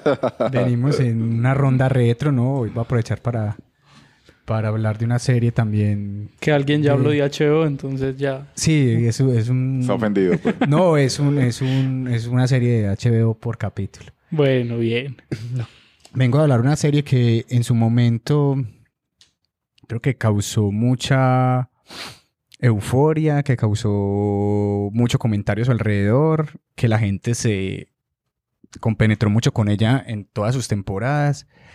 Y yo fui uno de ellos. Voy a hablar de Lost, de Perdidos en España, Desaparecidos en Latinoamérica. De hecho, en Colombia. Y vuelo intentaron hacer- 1503 en Colombia. sí, pero en es- Colombia intentaron hacer algo, uy, no, parce, no, no, bueno. Pero es- bueno, Entonces los... Con mucho actor de padres e hijos. mucho Como para hacer sí, aquí sí, la conexión con el nexo. principio. Los... eh, llegó a nosotros acá en Latinoamérica por un canal que no sé si todavía estará, existirá acá, es AXN, que... Lunes a las 9 de la noche. Lunes a las 9, lo Puedo esperaba decir uno. que lo vi, el primer capítulo, lo vi en vivo. muy poca gente, porque era que 2004, 2005, más o 2005, menos. 2006. 2005. Y que viene Los. Los es una serie que ahora está en Netflix, entonces la gente volvió como a, a- como a ver, la gente que no se la había visto, de pronto nuevas generaciones. eh, y es un grupo de viajantes en un avión que vienen de Australia y el avión en alguna parte del Pacífico o del Océano Índico, creo. El avión tiene un problema y es en el aire colisiona, no, pues no colisiona, en el aire explota, pasa algo y los caen a tierra, pues, a una isla donde empiezan a pasar muchas cosas con los sobrevivientes y, y empieza uno a conocer a cada uno de los personajes. Entonces lo, lo va enganchando uno desde el primer capítulo porque, listo, se estrella el avión y como toda la conmoción pues del, del, del accidente, venga yo te ayudo, venga, vamos a ver quiénes son los líderes, vamos a ver quiénes son los posibles personajes que más, el que cuida a la esposa, el que está ayudando al otro, el que le importa un culo los sobrevivientes y está sacando, bregando a buscar algo, el drogadicto, el médico que tiene que ayudar, el que se perdió en otra parte, el inválido que vuelve a caminar. Entonces ahí empieza uno... Ah, desde ahí uno comienza a ser sospechoso. Uno huevón. empieza ¿Cómo va a caminar? pero uno no sabe que todavía no ha caminado entonces uno, Ah. ay marica entonces bueno Y tiene que esperar seis temporadas para darse cuenta quién es. entonces lo, lo empieza a enganchar a uno con una isla donde se estrellaron y empiezan a pasar cosas muy misteriosas desde el primer capítulo se escuchan cosas Y con un elenco enorme, pues también hay que decir que. Sí, un avión. Pues que es una cosa elenco- muy poderosa. Elenco enorme, pero poco conocido. Sí, porque el protagonista, por ejemplo, venía de una serie que se llamaba Once and Again, que era como de una familia y él era un personaje pues principal, que era un señor que cuidaba a sus hermanitos porque los papás se murieron. Pero no creo que ma- ese man Jack, pues... el- Jack Shepard, no. no. No creo que haya estado. No, ninguno. O sea, el, el señor inválido creo que era el que más había actuado. Creo que el más, el, y el más famoso también, el del Señor de los Anillos, el chico que es el, el, el parcero de Frodo, Sí. de pronto ese man... hu- Hubo un par, paradójicamente, los dos negros, Mr. Echo y, y el papá del niño, que en este momento no me acuerdo cómo sí, se llama. El, el- sí, sí, Sí, el- el- el- Imperdonable papá de que no me acuerden, weón. Eh, es que son lo- muchos los dos, personajes, son los dos fueron 90. que personajes principales en Oz. Porque Oz necesitaba mucho negro y no había tanto negro en ese momento en la televisión. Porque Oz era una cárcel donde había banda negra, banda latina, banda aria. Y entonces necesitaban negros. Entonces, no, en ese momento como que no había mucho. Entonces se conocían mucho. por ahí. Empiezan a pasar cosas misteriosas en la isla desde los primeros capítulos, como de sonidos, de cosas extrañas, eh, humos extraños, como presencias extrañas en la isla. Lo que hace ellos también empiezan a organizarse como sociedad. Bueno, nos estrellamos, ¿quién va a liderar? Entonces unos están de acuerdo con este, eh, hay otros que no, ni chimba, este no, entonces vámonos con este. Y entonces empiezan a ver como, listo, cómo nos organizamos como sobrevivientes de, un- de- algo que cayó, a- en esta isla y que necesitamos sobrevivir. Y que en teoría eso es un argumento que pues puede ser repetido, pues no es como La hay familia muchas, Robinson y muchas historias que nos han de contado de ese náufragos y mundo. Sí, digo, la isla de. Gilligan me, me regañan. no, No, acá la vimos en Oasis, una novela donde Shakira actuó. Se O sea, perdieron en una isla. No, Ah. no, era, parecía pues como ahí tirado después de Armero. Pues. Y Pero es que es ahí tirados, Se- Pipe, es ahí tirados en un mor, en una, en un... Pero entonces ese es el, creo que cada Muy capítulo, barato. pero empieza acá a, a ponerse bacano. Cada capítulo lo, ha- lo- l- está como en un eterno suspenso porque hay, siempre hay cosas extrañas por ahí, entonces ellos tienen que ir a conocer el resto de la isla, empiezan a aparecer nuevas cosas, empiezan a conocer nuevos refugios, empiezan a conocer cosas que han pasado en la isla antes, pero empiezan a jugar con una narrativa que no sé si hasta ese momento en la televisión de la serie se había explotado tanto, que es el flashback. Entonces vamos a, en cada capítulo pasan cosas súper sospechosas y extrañas en la isla, pero hay un flashback con cada uno de los personajes ¿A para conocer A la vida. a la vida de cada, uno. personaje Sí, para algo, algo saber similar de lo que se pegó Orange is the Orange New is the Black. Black, que cada capítulo es vamos a ver qué pasó con este man antes de venir a la isla y por qué en la isla actúa así y por qué en la isla está así y que y la isla significa que hayas llegado a este lugar, ¿cierto? Empiezan como unas explicaciones muy bacanas de cada personaje donde uno puede empezar el que supuestamente es el bueno, el líder, uno este es un hijo de puta hueva, pero ¿por qué haces eso? O empieza o a enamorarse o a odiar o a, o a entender qué pasó con Sawyer, qué pasó con Kay, qué pasó con Jack, que en su infancia o en su adolescencia o en tan... Y porque en la isla podían ser personajes muy buenos, en la isla podían ser queridos por todos, pero en su pasado estaban en la cárcel, en su pasado habían asesinado o, o quemado a su papá, cosas, a su padrastro porque la violó. Muchas cosas alrededor, entonces empiezan a entender como todo lo que pasaba para llegar a la isla y que la isla, pues en los primeros temporadas uno cree, bueno, la isla tiene un significado porque pasan cosas extrañas.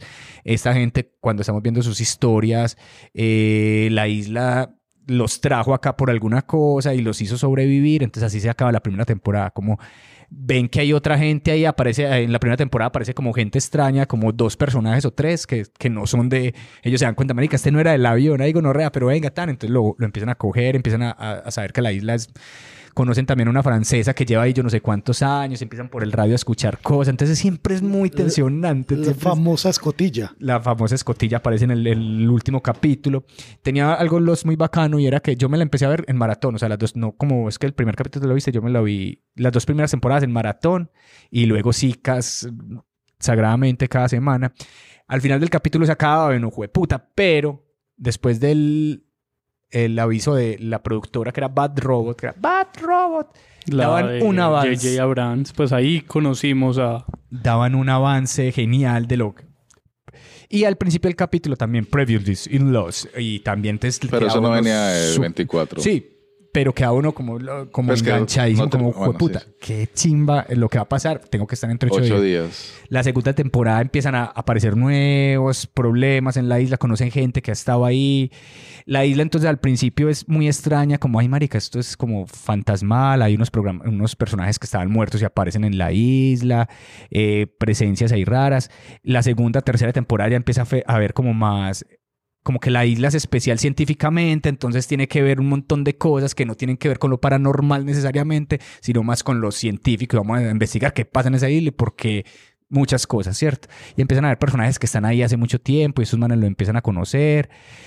Y así pasan la segunda, la tercera, con los flashbacks. Entonces uno se va enamorando, odiando y todo eso. Entonces los, y todo el mundo alrededor de los, creo que fue una, un boom, porque todos, no, hablo por Medellín, y entonces uno era en, los canales y eran en los trabajos. Marica, ¿viste el capítulo de ayer con Fun? Entonces también era la maratón antes de que dieran, la tercera temporada la van a estrenar, maratonémonos sábado y domingo, porque repetían, entonces uno se veía todo para llegar bien o para volver a repetírselo y volver a llegar bien. Y empiezan a ver una historia muy bacana, personajes muy bacanos que no necesariamente son los principales, porque los principales pueden ser Jack, que es un médico, donde giran algunas cosas. Él lleva al papá a enterrarlo a Estados Unidos y, y pasan muchas con el papá que era médico. El papá, Eso le, sí. Ah. el papá le comía a la mujer, era o algo así, era una cosa, había muchas cosas. Entonces, y el papá empieza a aparecer en la isla. Te empiezan a ver cosas. Entonces está Jack, Kate, Sawyer, pero Y hay unos y, y, Locke. Pero hay unos personajes, por ejemplo, Hugo, que cuando uno empieza, que es un gordo de pelo largo, que estuvo en un manicomio, que llegó ahí, pero es muy especial porque hay unos números que te- los juega mucho con eso, con Te unos... lo, te lo sabes. Ocho. 4, 4, 8, 15, 16, 16. 23, 42. Ese Pero sí número... se está en chance. Ay, parce, hay que Por hacerlo el en el, 10 mil veces. en el baloto. Los Porque- tengo en una camiseta, duermo con ella. es, Ah, es vale, una, es- son los números con los que ese personaje se ganó la lotería y por cosas de la vida llegó a la isla porque él se ganó la lotería. Pero esos números también se repiten en un, en un mensaje que está en una escotilla que encuentran donde tienen que hundir un botón cada y tanto. donde está posiblemente el mejor personaje de la serie. Desmond. Cume. Desmond tiene unas... ¿Qué son esos? ¿Unos flashbacks o eso qué es lo de Desmond? Es una... No, una tostada es muy Una- brava. él aparece en el pasado, pero más pasado, o sea, aparece en 1700 peleando una guerra y después vuelve y despierta acá en la isla, pero despierta en... Y pasa que en la cuarta o quinta temporada ya no es flashback, sino flash forward, porque esos Hay- manes salen de la isla hay, por hay- alguna hay un cosa. quiebre que la serie que más sufrió fue Lost, precisamente, y es el paro de guionistas Sí. en Estados Unidos. Ah, les, sí, sí, tocó, esa Les tocó. en Hollywood eso. En 2006, Ajá. si no Sí, estoy mal, 2006, 2007. hay un paro de guionistas, todas las series, este tipo de series eran de 24 capítulos. Por eso, precisamente 24. Empezó 24 y fue rebajando Sí. con el tiempo los... En 2006-2007 hay un paro de guionistas. Los guionistas dicen, hey, ¿más platica o qué? Somos los no, hermano, no hay más plata. Les va, trabajen menos si quieren. Y empezaron a hacer las series de 13 capítulos, 14 capítulos, 12 capítulos, hasta series de 4 capítulos sin vergüenzas, que hacen solamente series de 4 capítulos o de 6 o Y 8 las capítulos. cancelan. Ajá. Pero, Bueno, eso hicieron mucho. pero a Lost le tocó. Y ahí creo que fue la gran importancia del showrunner. Y fue, venga, ¿cómo rescato Lost de mi tercera, tercera, cuarta temporada? Que estaba en punta. de mis guionistas que me hicieron paro, ¿cómo hago para rescatarla y llevarla a un buen puerto? Una especie de quiebre similar que sufrió Game of Thrones con este señor vago que no quiso escribir más. Pero si él pide tiempo, denle en tiempo, 12, Bueno, 13 pero, años. Pero, pero algo así, donde, hey, ¿qué hacemos para la cuarta, quinta temporada? Y ahí se ve el quiebre. Y si vos sos fanático de la serie y si la volviste a ver, vos empezás a decir, Ah. esto lo escribió a alguien de antes, esto lo escribió alguien de después. porque cambia mucho Cambia muchas después. cosas. Entonces empiezan a ver unos, unos no necesariamente, No necesariamente, porque uno no entendía de pronto en esas situaciones uno como es como espectador, tostados. uno no entiende que en, en Hollywood hay un hay un problema de guionistas, entonces uno no se va por ese lado, pues uno Ni diría menos aquí en su Colombia como, que- "Ay, No, marica, hombre, de pronto". aquí matan los, los sindicatistas. Eh, entonces uno No, digo seguía, uno, ay marica, ya están, eh", porque ellos logran salir de la isla algunos eh, por cosas, es que eso, la isla... Este, este hombre está tirando más Sí, spoilers. Uh, está. Pero es que es él una- es así, él él es siempre- Mr. Pero a mí me dejan, no, porque es No, que es por- para que la gente lo vea ahí, pero no es eh, algunos, pues puta, ¿quiénes salieron? Pero no, lo que yo digo es para explicar los flash forward, porque si no, no tiene sentido cómo van a explicar. no. Esos flash forward, eh, lo que hace es que mostrarlos en un futuro posterior a lo que estaban viviendo de la isla luego que salen. Y hay un momento en la quinta, sexta temporada en que uno no entiende si está en el pasado, en un, en un presente raro, paralelo.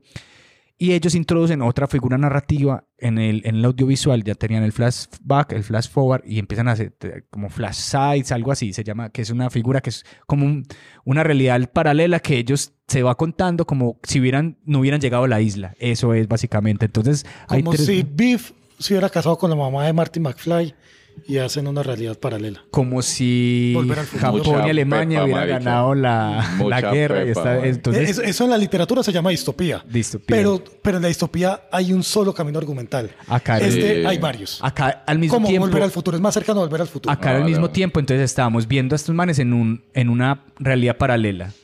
Viéndolos en flash forward, viéndolos en flashback. Y en la realidad. Y en la realidad de la ¿Y isla. ustedes Entonces eran hacían "Jue Cuando puta". alguien, una tía, preguntaba, ay, mijo, ¿y cómo me explicas esa serie? No era una serie de tantía, yo creo que fue una serie No, no, más pues de- para que pasaban por ahí, era capaz uno de decirle, va, está Ah, en no, una... como cuando pasan y yo estoy viendo fútbol americano. Ah, eso es gente pegándose ahí. gente, gente en una isla Gente sobreviviendo. perdido. Y, llegamos a algo que algo, el, el- el personaje anterior, el amigo de nosotros de Bogotá, nos recomendó que le gustó el final. El, el final creo que los llega en un momento en que a mucha gente no le gustó. Eh, porque esperaban otra cosa de todo lo que le había explicado la isla. O sea, es que la isla pasó de ser un paranormal a ser un experimento científico, a de- desaparecer del mapa y volver a aparecer. O sea, era una cosa. Le metes religión, le Yeah, metes sí, o sea, le metes de todo. gente que gente como los Illuminati que, que la más pues es un- por eso de paro el guionista ahora entiendo Pero, Pero el final- con ese tema antes del final, que lo que decía ahora Santiago, este es un caso de esos que se alarga más de lo que debía. Sí, sí. Le, le- Sí. le- le sobraron Tres- temporadita y sí, media. temporadita. sí lo se sintió que, que ya como que marica qué más van a hacer ¿Qué Lo que pasa es que ellos sentían la necesidad de cerrar todo lo que habían abierto en algún momento. y no empezaron a cómo. cerrar Y se daban cuenta que como cuando usted jala el hilito de la- del saco, que usted dice, "Ah, no, Por es, ahí es se le va para, es yendo. para cortarlo. Por ahí se le fue. y, y hay capítulos muy especiales que no tienen nada que ver hay uno de un par de esposos que entierran ese capítulo Que muy llegaron bueno. que en el avión nunca los, en sueltan, todo. los vuelven a coger en la quinta temporada y uno dice, entonces ¿para qué vinieron, hombre? ¿Para qué están contando esta bobada? y cuentan la historia y se mueren en el capítulo o sea nunca los es muy bueno ese que uno, capítulo. no, que, que uno no lo, pero uno no lo ve como intencional. Meto corto la cuchara. Hay una serie en Netflix que se llama Atlanta. Sí, la vi por Sí. ahí. La de Donald Childish Glover. Gambino. El Va tipo tiene un capítulo salido de la nada. De la nada totalmente. Pero Teddy con una Perkins, intención. el Teddy segundo. Perkins. Es un capitulazo. Capitulazo. Salido de la nada. Pero con intención. como el de la mosca de Breaking Bad por ejemplo también que es un capítulo Pero ahí seguía- pero ahí sí, seguía- ahí estaba ahí metido un- sí estaba- Ah, e- este no. Ah, Ese es otra era- cosa. Es otra cosa totalmente distinta. Totalmente surreal. Buenísimo. Pero uno siente que hace parte de la narrativa. Uno siente que en Lost ese capítulo no tenía, tenía nada que que- hacer. Totalmente Debe ser también por ese paro, yo creo que puede ser, si uno lo rastrea, puede ser.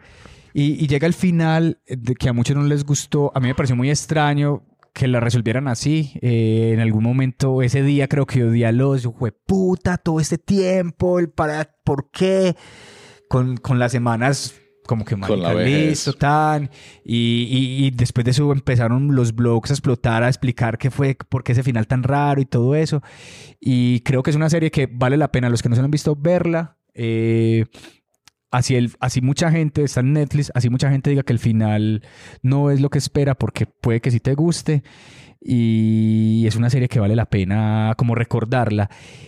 Y quiero finalizar con esto, o bueno, Santi va a decir algo. No, es que precisamente hablando de blogs y todo, creo que fue la primera irrupción fuerte de la wikia o de la, en ese caso se llama Lostpedia, Para empezar a explicar ese universo de la serie, donde nosotros hubiéramos tenido una 100 años de soledad pedia, como en Lost, nos leemos eso, cagados de la risa. muertos de fácil, no nos hubiéramos devuelto en el libro 70 mil veces. En Lost existía la Lostpedia, una parte de Wikipedia que hablaba solamente de la serie, y uno decía, ah. Y porque cada temporada uno al final era como conspiraciones. Ay, que esto es, esto es así, eso entonces lo que va a pasar. Bueno, y quiero terminar, quiero terminar con algo.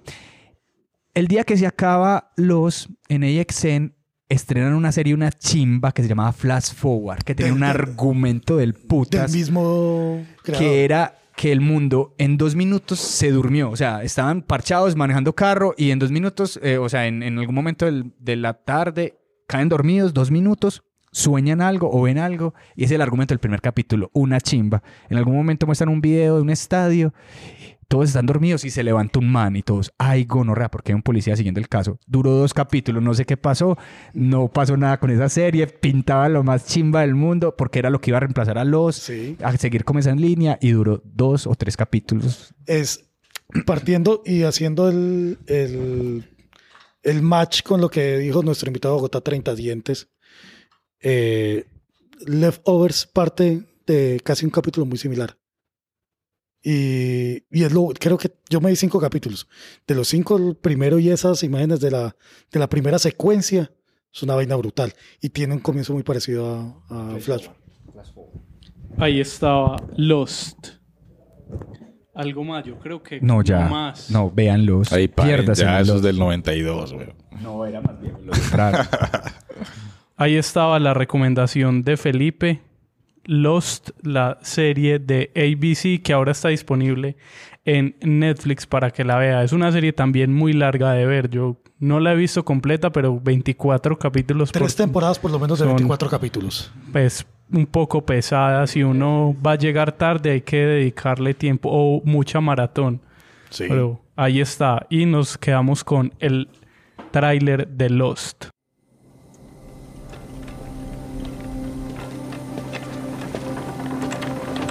So, how's the drink? It's good. That wasn't a very strong reaction. Well, it's not a very strong drink.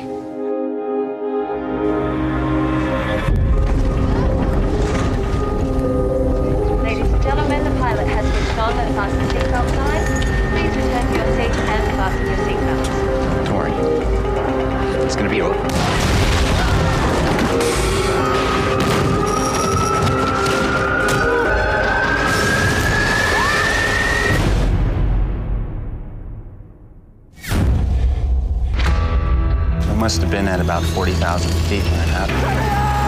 In an air pocket. Dropped. But we crashed a thousand miles off course. They're looking for us in the wrong place. Stranded on an island. No one's coming for us. This place is different.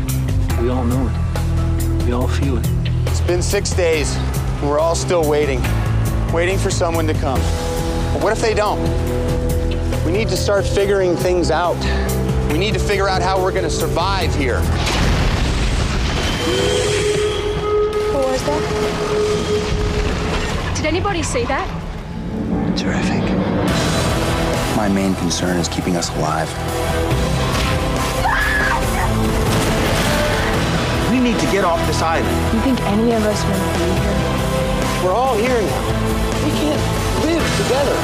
We're gonna die alone. Do you really think all this is an accident? That we, a group of strangers, survived? Do you think we crashed on this place by coincidence? Each one of us was brought here for a reason. And who brought us here, John? The island.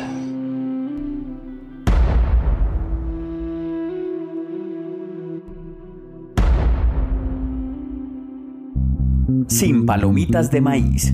Y solo queda una última opción en la mesa y es el turno de Lo Juan mejor, David. lo mejor para el No, final. mejor, no, lo nunca. mejor. Me agrada mucho los podcasts cuando Juan David habla de último. Lo light una, para el sí, final. es una cosa para comer. Es que esa serie, ¿qué será? Es una serie para reír, para cuando quieres estar como alegre. La que voy a hablar, estar como comiendo, vale, también en pareja solo. Es como un comodín que uno puede tener mientras otras series más rudas y duras que te joden la cabeza. Serie de 10 y cuarto de la noche no me alcanza para una de una hora. Y, y me veo Qué hacer una- buena, qué Es- buena forma de decir. E Igual vas a tener sueño al otro día, pero... ¿Qué son? 10 y cuarto. Sí. Veamos algo cortico. Comedian and Cars Getty Coffee o comediantes en autos tomando café o comediantes que van en carros por una tacita de café, ¿cierto? Por un tinto. Sería una serie de web. eh, a Carlos le encanta que diga No, eso. esa sí es web. Yo creo que esa. Sí, porque arrancó en su página, web. ¿cierto? Y luego Y la Crackle. mutó. Como sí. Mind, High Maintenance y muchas Sí. series que han empezado ahí llegan a las plataformas. es culpable de esta serie y el personaje que la protagoniza es Jerry Sanfield. Eh, es como que supongo que la respuesta no a no ahogarse o a no estar en silencio, ¿cierto? Desde lejos uno lo ve. eh, fue emitida en el 2012 a través su- de su web eh, y luego, ¿cómo se pronuncia Cracker? Crackle. Cracker. Y, La a- de Sony. Alma bendita. y Sí, ahora ya. no. Ya no, eso ya murió, Es que falleció. Hace poco, hace poco, hace si no estoy mal, en mayo fue que Ya. le hicieron los santos óleos. Sí, Era era, muy- gratuita incluso. Ah, En muchos es- televisores se podía acceder fácil. Sí, yo la vi en el, el G. eh, y ahora está en Netflix en un desorden del carajo. Ahorita les cuento porque me quejo de eso. Y la cosa funciona más. Seinfeld eh, va, eh, presenta un carro, un carro sobre todo viejo, siempre es viejo. Eh, Del carajo. Sí, carros. Pues, o sea, yo digo, pero bueno, y todos los quiere tener, o algunos son de él, que me da más rabia, eh, y le hacen una fotografía. Eso es como ver Top Gear, pero, pero ¿qué es esto? Es una serie de cómicos. Claro, este man se monta y va por un cómico, lo llama, va por el cómico a donde sea.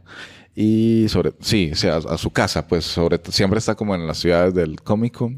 Y ahí seguro una, un no sé, una automotriz, no sé, una empresa de autos le presta a un señor que colecciona y nos presenta un carro y nos presenta un comediante. Y, lo, y se van, y bueno, y hablan en el carro con GoPros por todos lados. Em, por supuesto, o sea, no es obvio decir que es muy divertido. Em, y van por una taza de café y donde terminan rematando todos los temas, dándole la vuelta y hablando de comida, de, cultura americana. Eso en general es redondito el capítulo siempre. Es de 12 a 17 minutos. Hay cosas, hay otros especiales que, que se salen de esa órbita y, y se permite porque son grandes personajes, ¿cierto? Eh, 70, 70 capítulos, 9 temporadas. Eh, yo lo veo en desorden. Pues yo no, yo no lo... Pues porque el desorden... Uno lo agarra por personajes.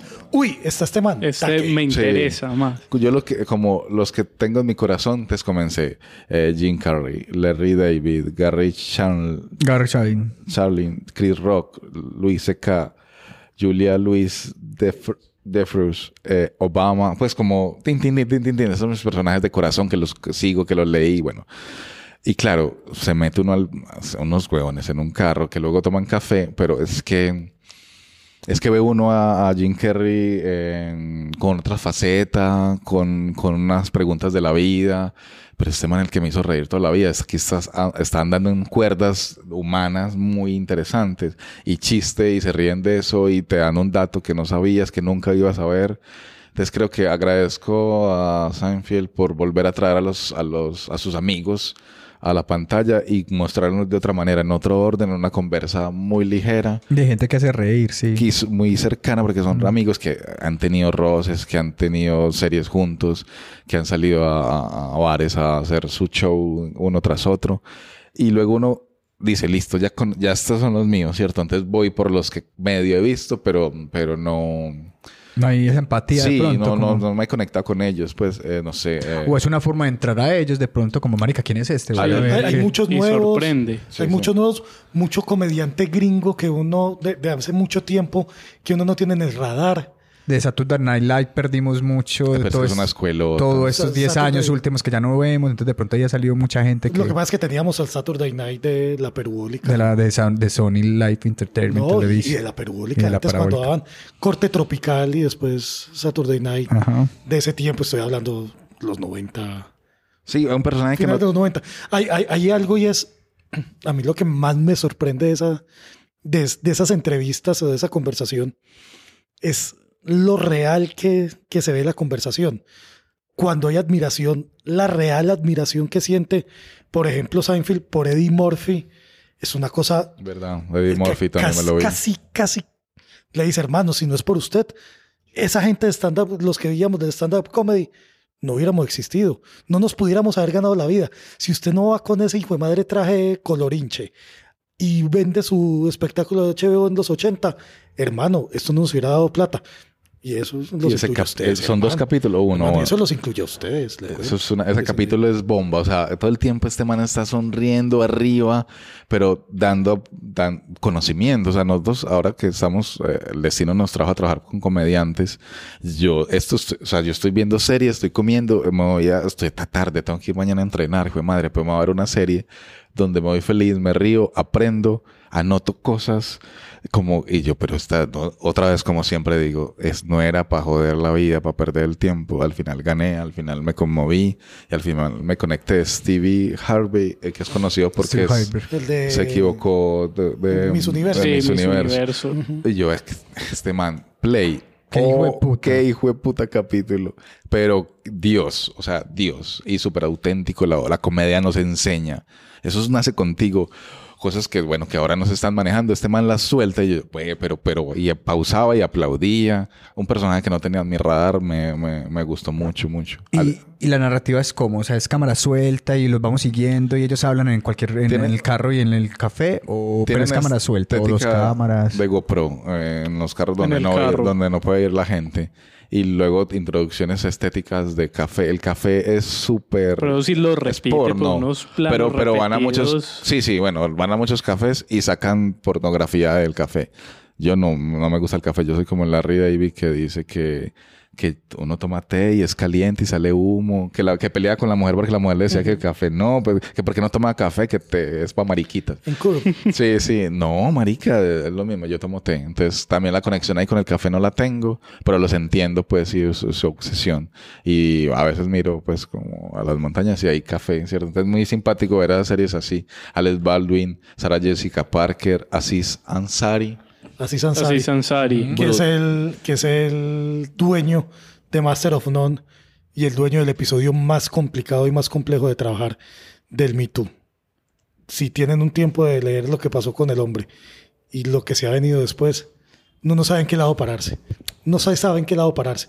Pero es el, el- la delgada línea del Me Too y los escándalos de Hollywood. Y la serie que es Master of None. Buenísimo. Entonces, claro, entonces lo- me hablaste de esa serie, me- lo veo, bueno, y lo, lo recojo ahí y Jimmy Fallon lo pongo en otra órbita. Hay, hay un episodio muy cortico de Aziz Ansari antes de irme.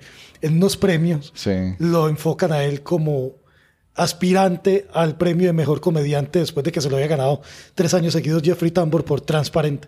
Y él saca un libro que dice cómo asimilar otra derrota frente a Jesse, Jeffrey Tambor en plena mesa de los premios. Y se lo gana Aziz Ansari ese premio.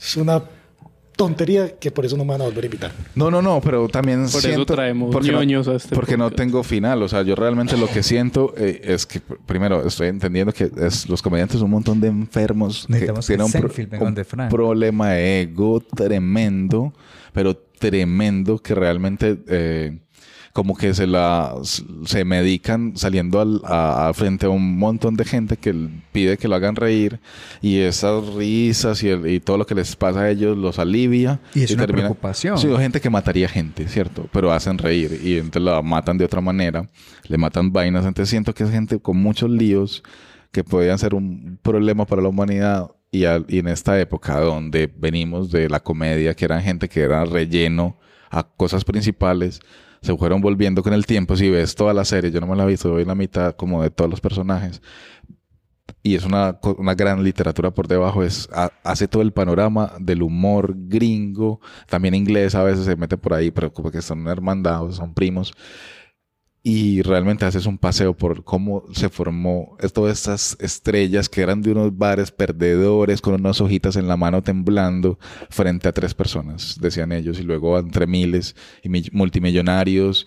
Entonces, cómo termina una serie formándote, informándote, divirtiéndote, eh, haciendo una oda al café, haciéndole una oda a los carros. Yo no hablo carro, yo no, yo no entiendo de carros, pero este man lo hace de una manera que uno termina de, ay, yo quiero tener un carro de esos, marica, no ando en bici. Es que es más fácil verla por los carros que por el café, pues sí. Sí, sí, sí, Los sí. carros. Incluso el, el capítulo, por ejemplo, de Jay Leno, que también es fanático de los carros, es bien bueno porque los dos, además de comedia, hablan mucho de carros. Y también, bueno, eh, eh, Saturday Night Live como escuela, los cafés de California y Nueva York, donde, de los bares, perdón, donde se presentaban. eh, de Chic- bueno, como, como, como en el mapa estaba teniendo sentido donde se encienden las familias, como, como hermandades, pues el capítulo de Gary, eh, y después de la serie que me obligaste a ver, yo lo vi de otra manera, una dimensión donde, y donde entran, no, eh, El documental. El que- documental, los diarios del Zen. De Gary. En de Gary HBO. Shandling. Y él era el de, de Larry Sanders Show, que, que era HBO, que fue el, otra vez. Pero fueron pico. al estudio y ellos tenían, o sea, estaban al frente trabajando, uno tenía eh, el negocio prendido al frente, otro al frente, eran enemigos. Y yo siento que, que Jerry no, no tiene tanta admiración por Gary, aunque le ve mucho, pulsaban cuando Gary se ponía serio y hablaba de que el actor, del cómico tenía que aprender a actuar y este man se aburría. Creo que es que ya hay magia en esos capítulos que son unas cámaras, unas GoPros, unos carros ahí de un comediante que lo monta a internet. Hay ahí algo que Hay autenticidad en esa. sí, ahí hay un montón de cosas que voy encontrando y que voy encontrando camino, pues. Y es interesante, pues todo Sí, sí, sí, sí, sí, sí. Pues más que divertido también es, es interesante. Y tenés 15 minutos y no tenés más, más tiempo, listo. Y pasa. Hay capítulos especiales también más largos, eh, pruebas. El de Dimorphy, que es ese del- de, Es este año, es de 40 minutos. Es, Pero no hay los- para todo el tipo de espera. Ricky Gervais ha ido dos veces. Eso. Ah, verdad, me vi uno solo de él. Muy Ahí está. divertido. Pues era solo. No, Lo que pasa es que Ricky Gervais es. Lo que pasa es que los ingleses para hacer humor están. Era la mitad era risas del man y eras, o sea, uno no se iba a ese capítulo. Entonces también aprendí otra vez como productor de, de- de televisión, de audiovisual, a poner cámaras, a, a que con lo sencillo se puede narrar. No sé las cifras, no sé si es popular, aún se sigue emitiendo, Netflix está dando plata, este man sigue hablando con nueva gente. Nada, una gran serie recomendada, eh, Comedian and Cars, Getting Coffee con Jerry Seinfeld. Eh, ahí está, recomendadísima. Nos vamos con el tráiler de Comedians in Cars Getting Coffee.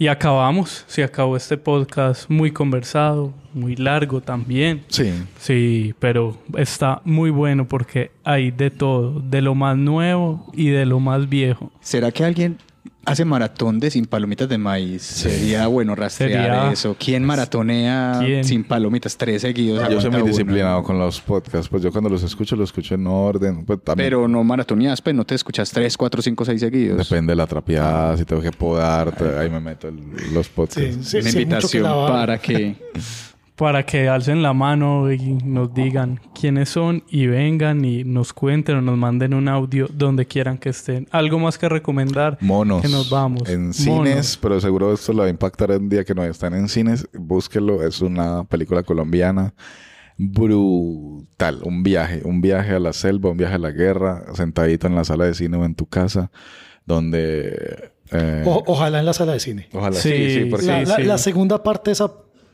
esa no, no digamos soda, pero sí esa, ese relacionamiento que uno encuentra con Apocalipsis Now. Eso, eso, eso es nuestro Es- Apocalipsis Now. es yo tenía esa, como, yo me saltaba yo, pero... Nuestro Señor de las Moscas. Oh, qué rico. Meets Apocalipsis Now. Meets Colombia. Sí. Y por el sonido es muy importante. Yo Ey, creo sí. que en el cine el, el Sí. sonido... No, y la imagen, esa imagen bonita, artística de ciertos momentos de, de monos es chévere. Entonces muy recomendada, pues como otra onda. O sea, cine colombiano, no. Eso no, no describe lo que vas a ver en monos. Y, y da, es cine. Yo la vi por 4.500 pesos martes y eso es barat- baratísimo, pues. Recomendada. Sí, muy recomendada. ¿Algo más? Vayan a HBO, encuentran, no, no van a salir, no se van a decepcionar. Con paciencia, pero hay mucho en HBO. Sí, mucho que ver. HBO Go. Y ahí está, creo que eso es todo. Santiago, muchas gracias por estar aquí. Gracias. Y ustedes, muy buen señores. conversador. Vuelva a alzar la mano pronto y aquí lo invitamos. Cuando quieran, aquí estaré. Juan David Felipe, nos oímos en el próximo episodio Noviembre, de noviembre, de Maíz. diciembre, Esperemos que más pronto, pero volveremos, seguro que sí. Hola, bienvenidos a Metro by T-Mobile. Hola, mi papi necesita ponerse al día con su teléfono. Necesito un teléfono nuevo y una red nueva. Ahora cuando te cambias a Metro, te llevas un iPhone 7 nuevo por solo $99.99 después de validar tu ID. ¡Wow! $99.99. Requiere transferencia del número elegible que no está activo en la red de T-Mobile o activo en Metro en los últimos 90 días y validación de ID en una base de datos independiente límite de 4 por cuenta hogar solo para el modelo de 32 GB. Visita la tienda para más detalles, términos y condiciones. Cámbiate a T-Mobile y llévate dos líneas por solo 90 dólares y dos nuevos iPhone 11 por cuenta nuestra. ¿Qué hacemos? No sé. Tomen un retrato con la cámara gran angular diseñada para dos.